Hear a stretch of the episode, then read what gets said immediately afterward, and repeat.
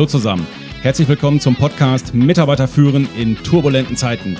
Der Podcast für die Führungskräfte, Unternehmer und Macher unter euch, die so richtig Gas geben wollen und Bock auf Methoden, Tipps und Tools haben, mit denen sie ihre Mitarbeiter und Teams noch besser durch diese turbulenten Zeiten führen können.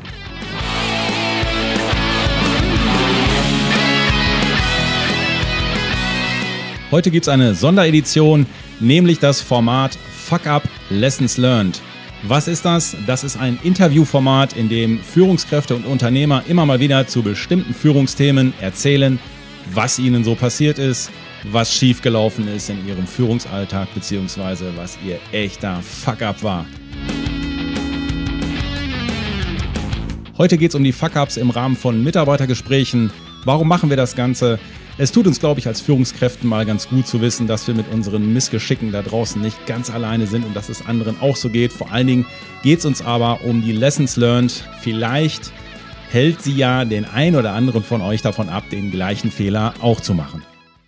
So, meine Lieben, wir starten mal heute mit Thomas Muderlack, einer sehr erfahrenen Führungskraft, Freund von mir, der sehr viel Führungserfahrung hat. Er hat seine Führungserfahrung bei Erdinger gehabt, er hat seine Führungserfahrung bei Paulana gehabt und er war auch 16 Jahre bei BMW in gehobener Position und hat alleine davon fünf Jahre die BMW-Welt geleitet in München. Das ist ja schon was. Von daher denke ich mal, kann man dir unterstellen, Thomas, dass du von Führung doch einiges an Ahnung hast. Habe ich eigentlich irgendein Highlight vergessen, was du, was du in deiner Führungserfahrung mal gemacht hast? Ja, vergessen. Also mein, mein Highlight war mit Sicherheit äh, die äh, IAA 2011, ähm, die größte Automobilmesse und wahrscheinlich die größte Messe überhaupt der Welt, äh, wo ich den äh, Messebauauftritt der BMW Group verantwortet habe. Äh, da haben wir in sechs Wochen mit viereinhalbtausend Mann äh, ungefähr 35 Millionen Euro verbaut. Da ist Führung gefragt, da ist Führungserfahrung gefragt und da lernst du, da lernst du was fürs Leben. Das ist ein Once-in-a-Lifetime-Project, das willst du einmal und nie wieder. Aber da wollte ich auch gerade sagen, das brauchst du nur einmal, oder? Aber war ein super Ergebnis. Wir waren die ersten und einzigen weltweit, die im Messestand Autos haben fahren lassen auf einer Fahrstrecke von 500 Metern. Das war richtig geil. da strahlt er, sehr schön. Ja, sehr gut. Ähm, prima. Ja, Thomas, wir sind ja heute, also für die, äh, ich habe ja noch nicht gesagt, wo du herkommst, äh, dass du aus Bayern kommst, äh, hat sich jetzt, haben jetzt gerade auch alle gehört, ja. Wir sind ja heute hier in unserer Fuck-Up-Serie unterwegs und so wie du mir gesagt hast, hast du auch zum Thema Mitarbeitergespräche ein paar Fuck-Ups mitgebracht. Ja, dann würde ich sagen, Thomas, schieß mal los. Was ist denn dein Fuck-up beim Mitarbeitergespräch gewesen? Ja, also äh, man Fuck-up erlebt man natürlich viele. Ich habe mir einfach mal ähm, ein paar rausgesucht. Ähm, selbst bei bestem Wissen und Gewissen und besten Arbeiten äh, passieren einem dann doch immer Dinge, wo man sagt, na, das hätte so nicht laufen sollen. Bin auf der anderen Seite auch geprägt von der Zeit bei BMW, äh, 15, 16 Jahre lang, wo Mitarbeitergespräche extrem strukturiert stattgefunden haben. Also der Konzern hat da sehr, sehr viel Wert drauf gelegt. Und ich hatte eine sehr interessante Situation mit einer Führungskraft, die ich geführt habe, die augenscheinlich einen sehr guten Job gemacht hat und sich als sehr professionell und sehr gut verkauft hat und auch verkaufen konnte. Und die hat es regelmäßig geschafft, mich in den Mitarbeitergesprächen, die eigentlich nach einem ganz klaren Standard äh, stattfinden sollten, permanent aus dem Konzept zu quatschen. Also wir haben innerhalb kürzester Zeit äh, sind wir dann abgedriftet und haben über Gott und die Welt gesprochen. Und ähm, die hat es ganz elegant geschafft, diese Person, ähm, mich aus meinen eigentlichen Fragen rauszuquatschen, die ich hätte äh, stellen müssen, um zu merken, dass da ganz massiv was nicht stimmt in ihrem Führungsverhalten. Das war in den, in den Folgen wirklich fatal für mich, weil ich einfach über eineinhalb, zwei Jahre nicht gemerkt habe, dass dort im Führungsverhalten äh, dieses Mitarbeiters etwas ganz massiv schiefgelaufen ist. Ich habe mich im Nachhinein dann eben gefragt, wie mir das passieren konnte. Genau, jetzt ist ja, jetzt ist ja zunächst mal die Frage, also nur wenn ich das richtig verstanden habe, das heißt, du hattest einen Leitfaden und äh, der Fuck-up war, die Mitarbeiterin hat dich da rausgequatscht. Genau, ich habe mich einfach nicht an den Leitfaden gehalten. Also ähm, das, das war das ganz elegant gemacht und irgendwie geschickt und äh, so. Und dann sprach man über zwei, drei Minuten über das letzte Jahr und was alles super gelaufen war. Und, äh, und dann sprach man über, ah ja, das kommt und hier kommt und da und überhaupt und sowieso und ganz toll. Ähm, und irgendwann sagt, naja, gut, das läuft ja eh alles und man kennt dann eh Zeitdruck und so weiter und so fort und man fragt dann nicht präzise nach. Und dann kommen die Dinge eben auch nicht an, den, an die Oberfläche. Und es stellte sich dann eben raus, ähm, dass dort im Führungsverhalten dieser Führungskraft einiges nicht, also einiges im Argen lag. Ähm, und das hätte ich, wenn ich mich strukturierter in dem Gespräch verhalten hätte, äh, wesentlich schneller herausgefunden. Das Interessante war dann, wir haben dann da sehr, sehr konsequent agiert. Ähm, und insofern war auch das interessantes Learning, als diese Führungskraft dann sagen wir mal, verändert wurde, waren die Mitarbeiter umso motivierter hinten raus, dass endlich mal jemand da gehandelt hat. Also das war auch sehr interessant, das zu sehen. Okay, das heißt also dein Learning, wir wollen ja nicht nur den Fuck-up sagen, wir wollen natürlich auch Lessons learned. Lessons learned, wie du gesagt hast, wäre für dich also, ist ja schön, dass du einen Leitfaden hast, aber nutz ihn auch, sonst ja. äh, nützt dir der ganze Leitfaden. Also geh, geh, geh strukturierter rein und bleib bei deiner Struktur. Und es zeigt natürlich auch, ähm, also unter, unter dem Thema Mitarbeitergespräch, ähm, umso schneller passiert sowas, ja, wenn du eben überhaupt gar keine Strukturierung hast.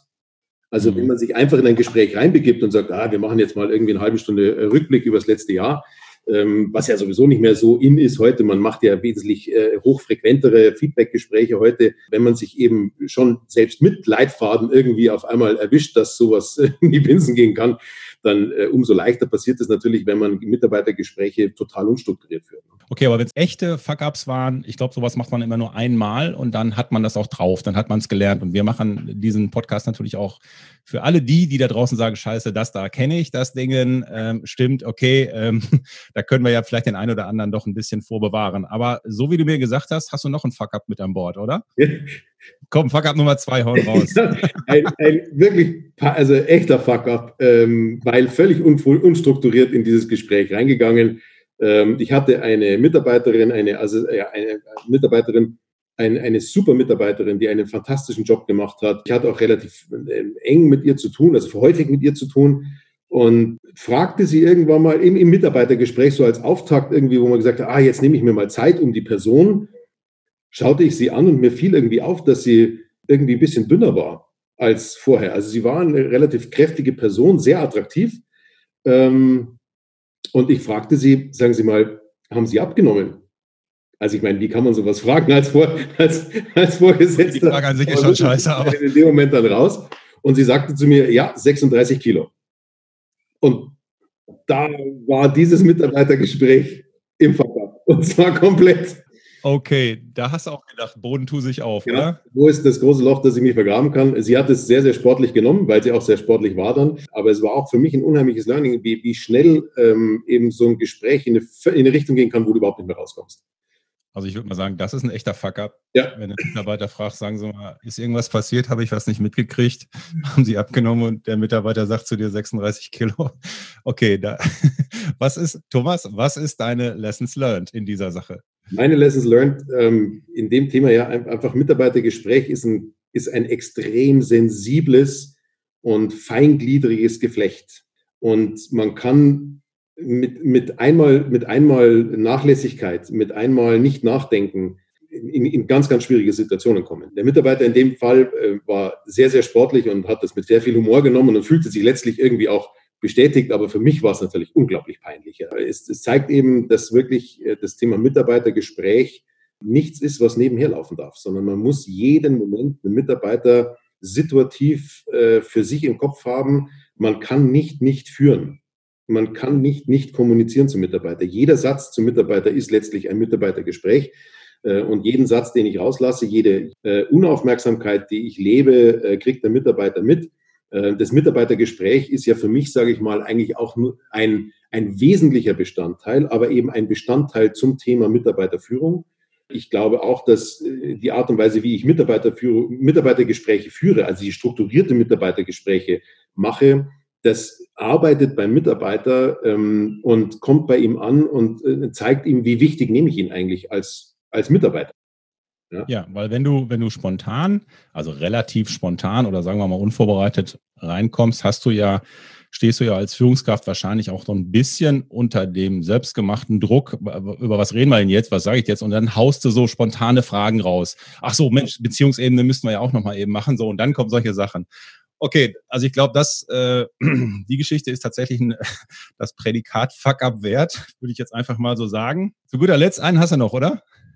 Also ich habe ähm, einfach mal die andere Perspektive auch eingenommen ähm, in, in, der, in der Vorbereitung zu einem Gespräch und habe mir gedacht, wo ist denn mir als Mitarbeiter mal sowas passiert? Also hast du selber mal einen Fuck-up erlebt, quasi als Gesprächsempfänger? Da war ich auf der Empfängerseite, richtig. Das war ein, ein, ein auch so ein ganz vielleicht irgendwie lustig gemeinter äh, Moment.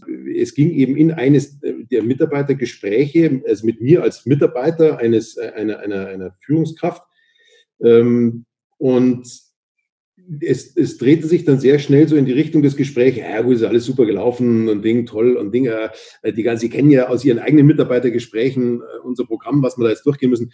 Halten wir es kurz, äh, schreiben Sie es doch einfach selber schnell zusammen, äh, wie Sie sich einschätzen und dann übertragen wir das und dann ist alles gut. Also ich fasse nur noch mal kurz zusammen, ob ich das richtig verstanden habe.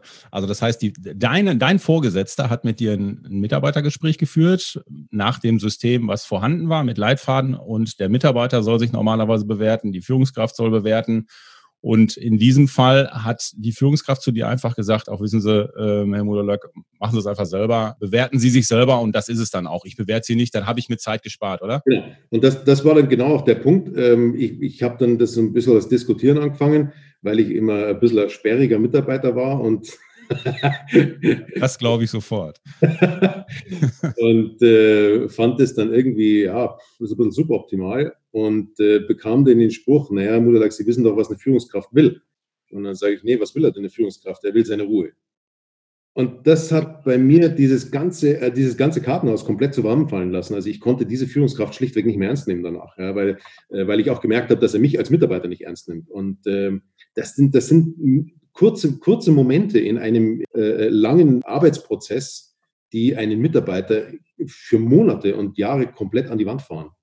Ähm, und äh, ich glaube, dass sich da einfach viele Menschen und viele Führungskräfte einfach nicht darüber im Klaren sind, wie wichtig dieses Mitarbeitergespräch ist, wie wichtig dieser Moment des Respekts ist, dieser Moment des Wahrnehmens der, des Gegenüber und dieses, dieser Moment des mit sich auseinandersetzen, mit seiner Leistung, mit seiner Person, mit seinen Perspektiven, mit seinen Vorhaben, mit seiner Work-Life-Balance, alles, was da dazugehört. Und das ist eben auf Mitarbeiterseite so ein Moment gewesen, wo ich mir gedacht habe, okay, also das, da braucht man danach viel Selbstmotivation, äh, um dann äh, wieder am nächsten Tag motiviert in die Arbeit zu kommen. Okay, also das ist ja ein Ding, ne? Also Lessons learned in dem Fall wirklich, ähm, das muss man sich vorstellen, ne? Da macht, da meint da will eine Führungskraft cool sein und sagt, ja, dann schreibt doch selber, wir machen das schon, wir kommen ja gut klar. Und in dem Moment fällt er einfach vom Thron für den Mitarbeiter, weil er sagt, was soll das denn jetzt? Ne? Das war komplett und nachhaltig. Das, das, ja, komplett und nachhaltig. ja, Mutti, hör mal, vielen Dank. Ich glaube, das waren drei, äh, drei gute Fuck-Ups, die, die die Themen, die wir ähm, in den Mitarbeitergesprächen immer wieder bei den Führungskräften erleben. Vielen Dank dafür. Ich würde sagen, schönen Gruß nach München und ähm, ja, schönes Wochenende, oder? Trink Bier auf dich. Servus. Alles klar. Tschüss, mach's gut, mein Lieber. Ja, meine Lieben, in den Beispielen, die Thomas gerade hier aufgezählt hat, da war ja echt schon eine Menge drin. Ich denke, da haben sich einige von euch gut wiedererkannt. Gehen wir sie gerade nochmal durch. Also im ersten Beispiel, ähm, wo er zwar den Leitfaden genutzt hat, aber der Mitarbeiter Thomas da quasi rausgequatscht hat. Das ist im Grunde auch ein Klassiker. Und äh, die Message ist hier eigentlich, also Lessons learned in dem Sinne, zum einen, wenn ich einen Leitfaden habe, ja, muss ich ihn natürlich auch nutzen. Die Frage ist nur, habe ich überhaupt einen guten Leitfaden? Und da scheitern viele schon. Das heißt, wenn ich einen Leitfaden habe, der kompliziert ist, der zehn Seiten hat, äh, wo selber keiner mehr durchsteigt, dann macht das schon mal an der Seite, der Stelle keinen Sinn. Und dann, dann laufe ich auch Gefahr, dass ich den nicht nutze. Das ist also das eine. Das nächste war ja, dass du Fokus haben musst. Das heißt, wenn Mitarbeiter dich aus dem Leitfaden rausquatschen können, dann hast du, bist du nicht fokussiert in deinem Gespräch. Und deswegen ist es so wichtig, dass man sich gut vorbereitet als Führungskraft. Und wir empfehlen, dass man den Fokus auf seine Top drei Themen hat, die man dem Mitarbeiter mitgeben will. Viel zu viele Führungskräfte versuchen dann in dem Jahresgespräch oder in dem Halbjahresgespräch da alles reinzupacken, was ihnen jemals an dem Mitarbeiter gut gefallen hat oder nicht so gut gefallen hat. Damit sind am Ende alle überfordert und von daher empfehle ich Fokus auf deine drei Top-Themen. Mach lieber das Gespräch quartalsweise und guck, dass er an seinen drei Themen dran bleibt und nutze lieber die anderen Themen an, auf dem Leitfaden als sogenannte, ich nenne das Verhandlungsmasse. Und da, das können wir nutzen, um ein schönes Gesprächsdesign hinzukriegen, um den Mitarbeiter auch mal ein bisschen kommen zu lassen. Da, so nutzen wir das an der Stelle. Dann hat Thomas ja noch erzählt, dass der Mitarbeiter sehr viele Geschichten erzählt hat. Und das ist im Grunde aus meiner Sicht auch ein Klassiker, den ich immer wieder erlebe. Aber ich meine, äh, eins ist doch klar, Mitarbeiter sind Menschen und kein, keiner dieser Mitarbeiter hat wirklich Bock auf dieses Gespräch. Also überlegen sich Mitarbeiter im Vorfeld irgendwelche Stories, mit denen sie ablenken können oder die sie erzählen können, damit da nicht diese betretene Stille im Gespräch entsteht. Also erzählen sie Geschichten. Das sollte ich als Führungskraft aber wissen und sollte auch wissen, wie ich damit umgehe. Und wenn wir dieses Thema Mitarbeitergespräche angehen, wir trainieren die Führungskräfte auch immer so ein bisschen auf das Thema Schlagfertigkeit. Führungskräfte brauchen Blaupausen, quasi Antworten, die sie immer sagen können. Und ich gebe nur mal äh, drei Beispiele, was man machen kann, wenn ein Mitarbeiter anfängt, Geschichten zu erzählen, mitten im Mitarbeitergespräch, um uns möglicherweise abzulenken. Oder er erzählt sie einfach so, ohne Böses wollen. Kann ja auch einfach nur so sein, dass er eine Geschichte erzählt, um die Zeit rumzukriegen. So, und wenn wir jetzt ein bisschen über Schlagfertigkeit reden, wie stoppe ich einen Geschichtenerzähler? Also das erste ist zum Beispiel, dass ich mir das kurz anhöre, was der Mitarbeiter für eine Geschichte erzählt, vielleicht zu einem konkreten Fall, den wir gerade besprechen. Und äh, dann kann ich als Führungskraft ja zum Beispiel sagen, hör mal, lieber Mitarbeiter, ja, das ist eine schöne Geschichte, bleibt aber eine Geschichte. Da würde ich sagen, machen wir weiter, oder? So, das war das erste Beispiel, wie man einen Geschichtenerzähler ein bisschen stoppen kann. Zweites Beispiel, wie ich einen Geschichtenerzähler ein bisschen eindämmen kann, ist, wenn der Mitarbeiter eine Geschichte erzählt, dann kann ich irgendwann in die Geschichte mal so ein bisschen reingerätschen und sage einfach zum Mitarbeiter, hör mal, das ist ja eine interessante Geschichte, die würde ich aber gerne mal ausführlich hören. Aber ich glaube, da haben wir heute nicht so die super Zeit für. Aber hör, das machen wir mal. Ich würde sagen, jetzt machen wir erstmal weiter. Und wenn wir mal Zeit haben, dann erzählst du mir die Geschichte nochmal zu Ende. Interessiert mich wirklich, ne? Hey. So, also an, an der Stelle könnte man auch so damit umgehen. Dritte Technik, wie ich einen Geschichtenerzähler etwas verkürzen kann, ist, dass ich, wenn er mit der Geschichte anfängt, die zu erzählen, dass ich kurz reingehe und sage, mal, das ist ja interessant, aber wie ist das Ding ausgegangen? Erzähl mal. So, und dann erzählt er gerade noch den Schluss. Und so haben wir den ganzen Mittelteil mit den ganzen sich immer wiederholenden Schleifen mal dezent und smart gespart. Ja, und das Letzte, was Thomas noch bei dem Beispiel hatte, ist, er hat gesagt, die Mitarbeiter waren dann am Ende motivierter, als dann endlich mal Tacheles geredet wurde und die auch umgetopft wurde, was ja wiederum ein perfektes Beispiel dafür ist, wie es ist, wenn B- oder C-Mitarbeiter auf Führungspositionen sitzen und da keiner was macht. Also an der Stelle, wer den Podcast Nummer 5, das ist der Podcast mit den ABC-Mitarbeitern, wer den noch nicht gehört hat, den würde ich an dieser Stelle auf jeden Fall nochmal empfehlen. In dem Fuck-Up-Beispiel Nummer zwei von Thomas hat er ja gesagt, dass er relativ unvorbereitet und spontan ins Gespräch gegangen ist und dann mehr oder weniger aus Verlegenheit heraus einfach mal eine Frage zur Person, zum Warm-up gestellt hat, also so eine relativ spontane Frage. Ja, und das ist ihm natürlich an der Stelle um die Ohren geflogen. Er hat ja so schön gesagt, jede Unaufmerksamkeit der Führungskraft hat Wirkung. Man kann halt nicht nicht führen. Wenn du was weglässt, wirkt das und wenn du was sagst, wirkt das halt auch. Und im Grunde ist das, was er hier erlebt hat, ein gutes Beispiel dafür, dass es ohne eine klare Gesprächsstruktur mit entsprechenden Fragetechniken wirklich riskant ist, in so ein Mitarbeitergespräch zu gehen. Es muss aus unserer Sicht genau festgelegt werden, wann du in welcher Situation was sagst und welche Fragestellungen dann auch in Frage kommen. Und die Kunst ist, das dann ganz locker im Dialog zu machen, sodass der Mitarbeiter das Gefühl hat, hey, das ist so Ping-Pong, das läuft so ganz geschmeidig.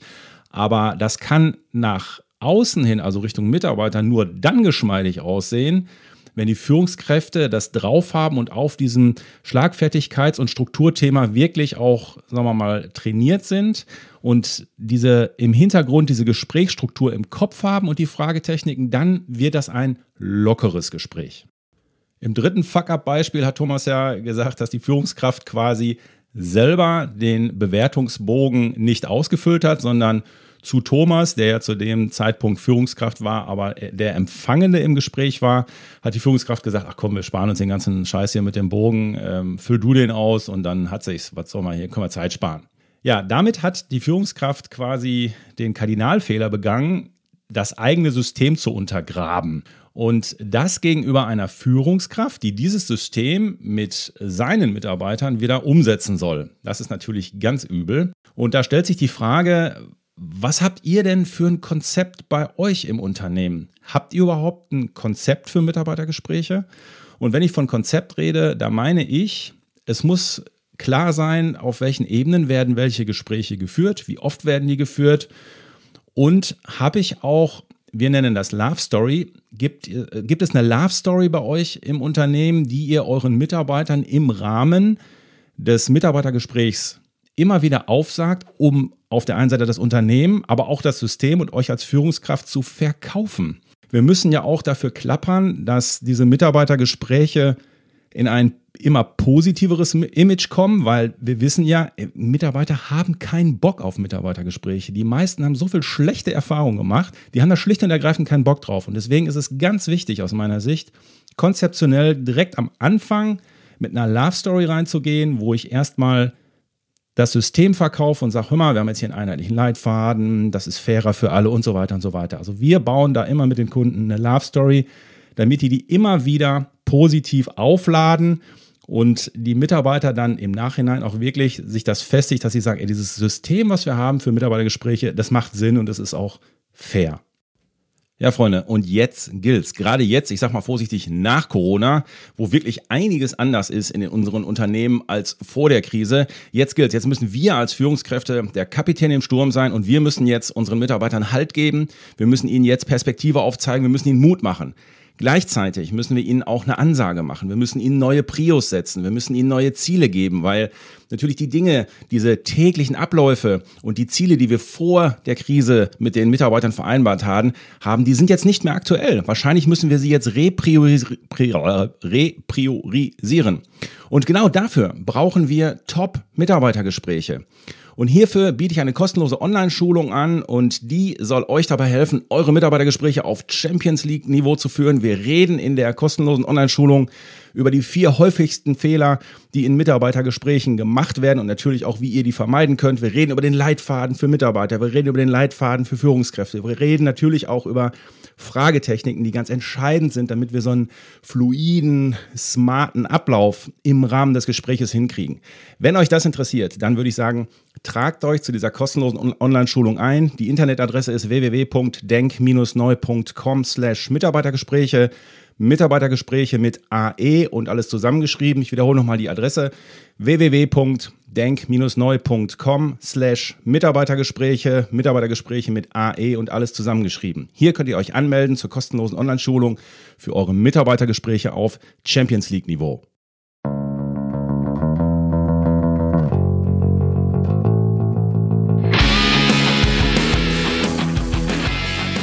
Und hier wie immer der Aufruf zum Schluss. Wenn ihr die Welt verbessern wollt, dann pflanzt einen Baum oder übernehmt eine Patenschaft für eine Blühwiese. Wenn ihr die Arbeitswelt verbessern wollt, dann müsst ihr unbedingt diese Folge teilen. Damit helft ihr mit, dass auch andere Führungskräfte nicht die gleichen Fuck-ups durchstehen müssen, wie wir sie heute gehört haben. Am besten aber macht ihr beides. Ich freue mich übrigens sehr über euer Feedback, wenn ihr selber mal eine Fuck-Up-Serie mit mir machen wollt, dann schreibt mir einfach eine E-Mail, die findet ihr in den Show Notes. Wenn ihr Führungskräfte oder Unternehmer seid, die sagen, hey, ich habe so viel Scheiße erlebt, das sollten andere wissen, damit sie den Fehler nicht auch machen, dann schreibt mir eine Mail, dann gucken wir uns das zusammen an.